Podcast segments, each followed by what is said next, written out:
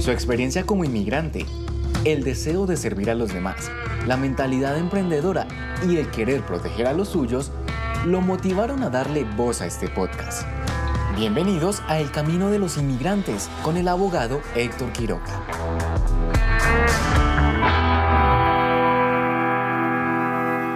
Hola a todos, el abogado de migración Héctor Quiroga, abogado Quiroga en las redes sociales, trayéndote el camino de los emigrantes, donde yo les puedo contar la historia no solamente de el abogado Quiroga, de Héctor Quiroga como abogado, sino como emigrante a los Estados Unidos. Me gusta bastante porque aquí podemos evitar lo que llaman ellos el dummy tax el impuesto bobo, que son los errores que cometí, que me costaron bastante y quiero que ustedes puedan de pronto evitar estas primiparadas, estas novatadas, primiparadas decimos los colombianos, estos errores que se cometieron al venir, cómo podemos aprender qué es el crédito, cómo podemos aprender a tener esas ventajas que se pueden ya una vez nos hagamos residentes, eh, tengamos un permiso de trabajo o nos hagamos ciudadanos de Estados Unidos.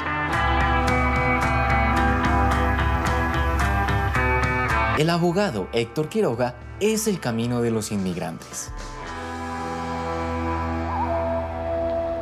Hoy quiero hablar de la fuerza laboral de los Estados Unidos. Es un debate bonito, me parece importante que lo veamos. Y esto nace en unos debates que he tenido en las redes sociales. Eh, yo hace unos años hice un Ask Me Anything AMA. Pregúntame lo que sea. Y allí estuve, eso fue en Reddit, tuvimos una discusión y hubo personas bastante que atacaron a los emigrantes, decían los emigrantes realmente no están ayudando como lo representan, ellos toman ventajas del gobierno y no llegan a contribuir el día de mañana. Entonces, este eh, me, me, pareció algo bonito porque realmente ellos piensan que es así, ellos estoy hablando de muchas personas americanas, piensan que realmente los emigrantes no están contribuyendo a la economía de ninguna forma porque ven muchas, muchas personas. Primero que me gustaría empezar por darles un poco de contexto como tal. Se dice que hay más o menos 50 millones de migrantes a los Estados Unidos.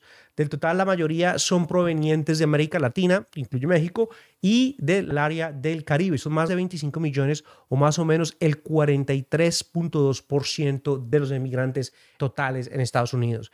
La gran mayoría de migrantes vienen de México específicamente, que son más o menos 11 millones de personas. Ustedes se preguntan, bueno, pero esta información, ¿de dónde sale? ¿De dónde sale esta información? Esta información sale del el Data Portal, donde salen toda esta información que es recolectada, pero muestra realmente de lo que se estima. Ahora sabemos que más o menos son 50 millones de personas emigrantes, como estábamos hablando, en donde prácticamente la gran mayoría, como dijimos, 11 millones vienen desde México. Caminemos juntos por el camino de los inmigrantes.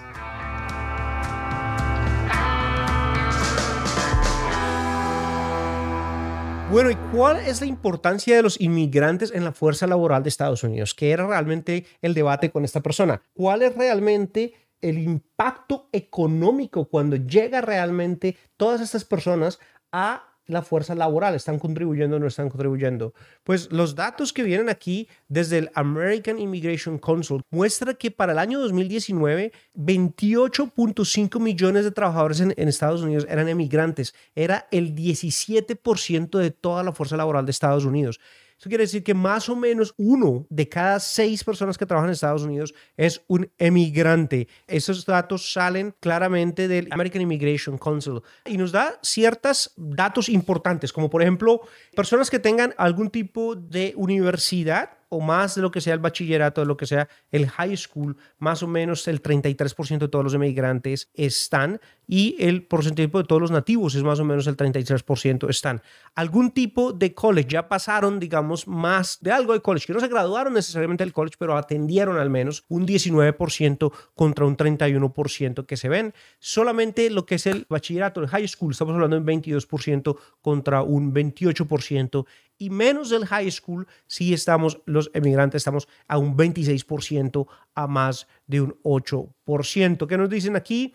En millones, más de 10.3 millones de personas indocumentadas en el país, son más o menos 23% de la población emigrante y el 3% de toda la población como tal de este grupo. Esto muestra claramente, de todas formas, el impacto que, que, realmente se pueden llevar, pero no solamente el impacto, sino la fuerza política que los emigrantes somos. Claramente en las últimas elecciones de este tipo de elección presidencial y lo que se llama midterm election, en lo que es el voto latino ha podido llegar a tener un impacto significativo. Creo que si nosotros nos ajustamos un poco más, nos arreglamos un poco más como grupo político, vamos a poder llegar mucho más lejos. Bueno, los emigrantes trabajan principalmente en el área de la agricultura, con el apoyo pues, administrativo y sobre todo con apoyo eh, en la construcción.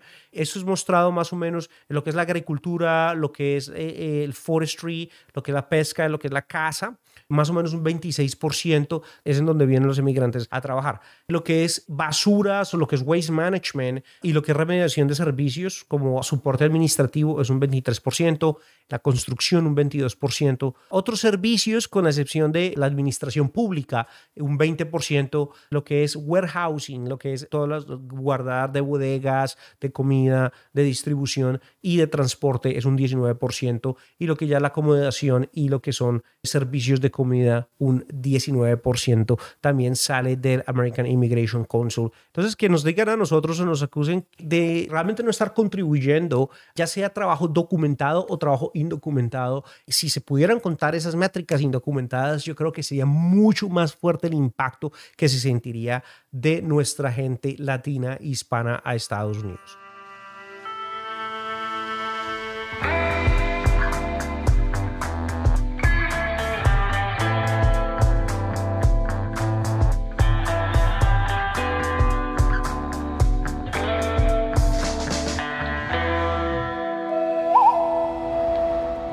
¿Cuál es el gran debate? El gran debate es, ¿pagan los inmigrantes impuestos o no? Ese es el gran debate. En un artículo muy bonito titulado Protecting Undocumented Workers on the Pandemic's Front Lines.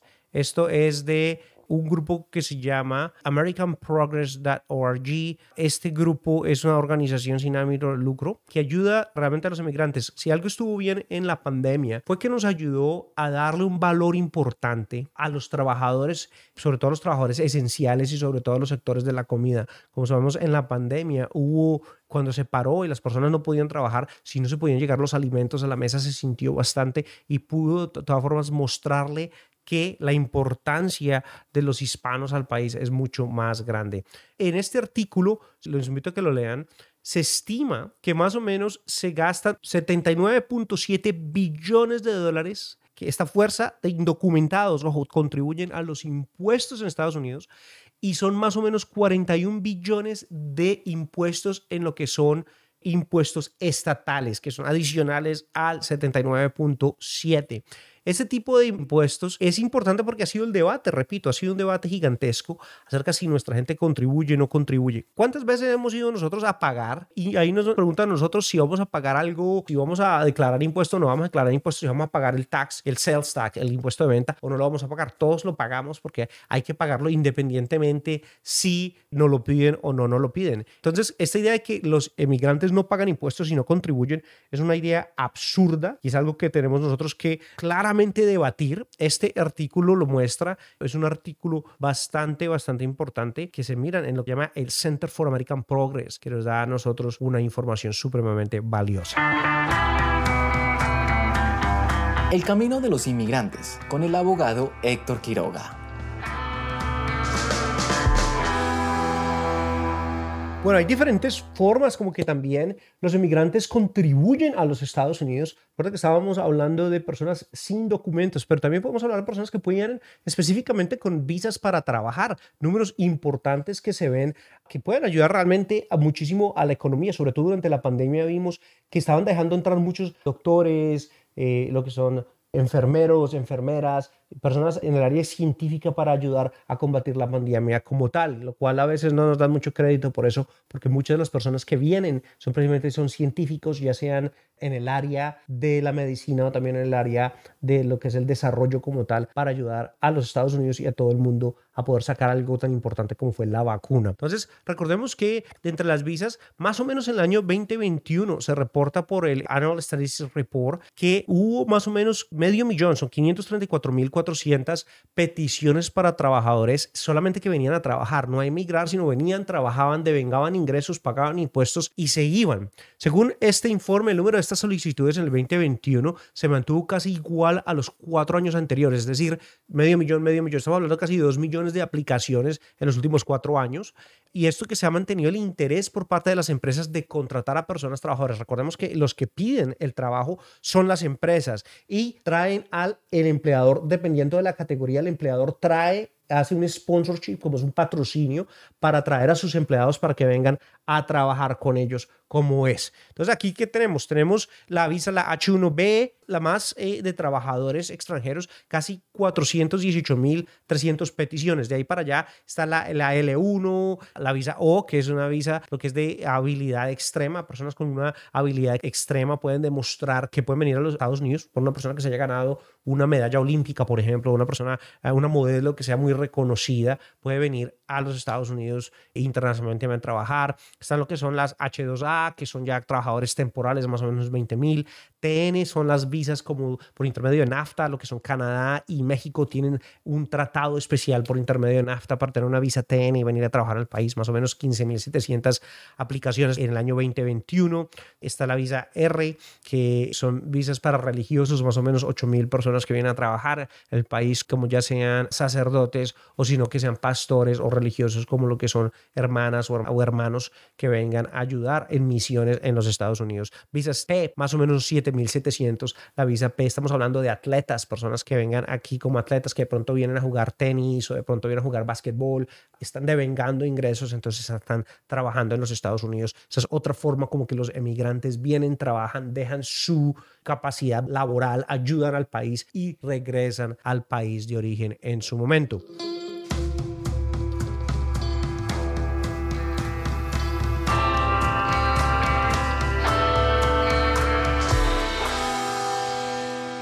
Bueno, llegamos de pronto al punto en este Ask Me Anything, MMA, que hubo un debate bastante grande. Aquí en este debate, esta persona me decía que realmente los inmigrantes no venían a emprender, que no venían realmente a ayudar, que tomaban, tomaban, tomaban y pagábamos impuestos y, y, no pagábamos impuestos. Bueno, ya miramos que realmente los estudios que se muestran no es así pero creo que también es un punto importante y es unas estadísticas bonitas. El 43% de los emigrantes forman una empresa basado a lo que es Immigrant Founders. Y me parece importantísimo que lo veamos. Miren, 43% de las firmas que están en Fortune 500 fueron creadas o fundadas por la, una primera o segunda generación de emigrantes. Me parece supremamente importante.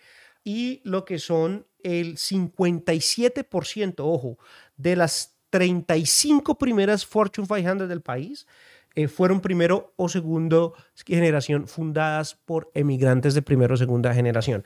Entonces, me parece a mí algo sumamente importante, incluso cuando estamos hablando, inclusive la misma Henry Ford, por ejemplo, él fue hijo de emigrantes irlandeses. Cuando miramos este tipo de información, tenemos que sentirnos muy, muy, muy, muy, muy orgullosos de lo que somos, porque realmente muestra el impacto como tal. Más o menos 223 de las firmas que tuvieron casi 6 mil millones de dólares en ingresos para el país. Entonces, no solamente representan lo que es la gran fuerza laboral, sino que también representan y contribuyen a la generación de empleo bastantemente.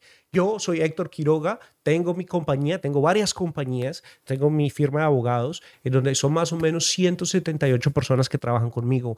Este es la fuerza laboral que se está dando en los diferentes lugares, en las oficinas donde estamos y en donde estamos, la parte remota también que existe, no solamente en Estados Unidos, sino también en México y en otras partes del mundo, pero se genera el empleo. También tenemos una empresa de carros, tenemos una empresa de finca raíz y de inversión que está fomentando los que trabajan para estas empresas ayudan bastante a la comunidad local y como siempre, los impuestos se pagan y ahí estamos. Entonces, nunca dejemos que nos digan que no estamos contribuyendo a los Estados Unidos, que no somos una fuerza laboral, no solamente laboral porque trabajamos, sino porque fomentamos y creamos el empleo. También, como lo pueden ver, el 43% de los que son Fortune 500 son fundados o por primera o segunda generación de migrantes y un número mucho más alto, el 57%, que son las 35 o más han sido fundadas por emigrantes de primera o segunda generación. Así es que no nos dejemos. Una vez más, soy Héctor Quiroga, este es el Camino de los Emigrantes. Muchas gracias a todos, por favor, compartan, Dios los bendiga.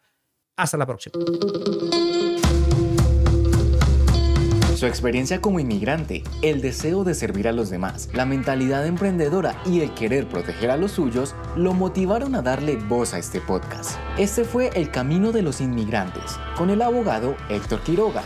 Espera nuestro siguiente episodio la próxima semana.